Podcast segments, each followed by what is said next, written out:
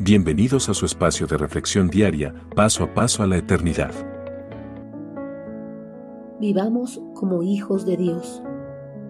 A menudo, los redimidos por la preciosa sangre de Cristo, no tomamos suficientemente en serio la verdad en que insiste el Nuevo Testamento en cuanto a la nueva vida que debemos experimentar. Al no tomar en serio las escrituras, vivimos de la misma manera que los inconversos y no existe ninguna diferencia entre ellos y nosotros, porque seguimos viviendo bajo el gobierno de nuestra vieja naturaleza y no de la nueva naturaleza que tenemos en Cristo. Un seguidor de Cristo que no opere una transformación de su naturaleza no es un cristiano auténtico. Sigue siendo la misma persona no redimida, solo que ahora con la etiqueta que lo denomina como cristiano. El verdadero seguidor de Cristo vive bajo el gobierno del Espíritu Santo, reflejando cada una de las virtudes de su fruto, en su constante relación con los demás. Dios los ama mucho a ustedes y los ha elegido para que formen parte de su pueblo. Por eso, vivan como se espera de ustedes.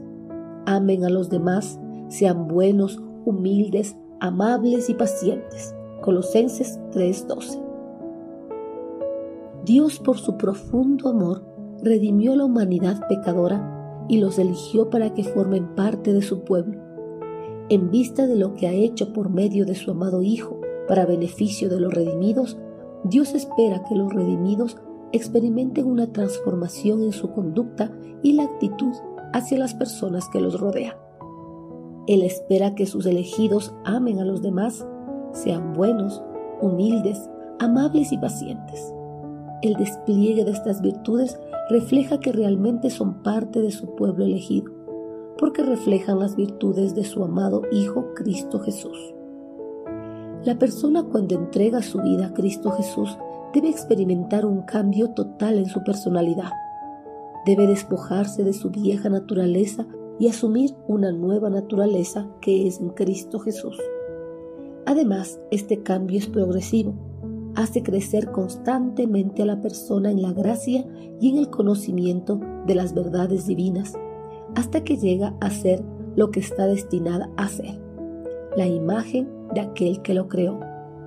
Como imagen de Dios, el creyente debe vivir como un verdadero hijo de Dios, reflejando las virtudes de aquel que lo rescató de las tinieblas. El creyente verdadero debe reflejar las virtudes de Cristo Jesús. Si nos consideramos verdaderos seguidores de Cristo, nuestra vida debe reflejar las virtudes que son propias de nuestra nueva naturaleza.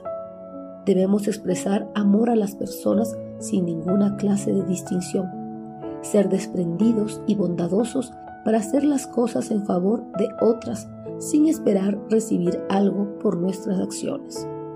Debemos ser humildes y considerar a otros como mejores a nosotros mismos, libres de toda arrogancia. La humildad del creyente no habla de debilidad, sino más bien de la fuerza de negarse uno a sí mismo y de andar con gracia para con todos los hombres de la misma manera que Cristo anduvo entre los hombres.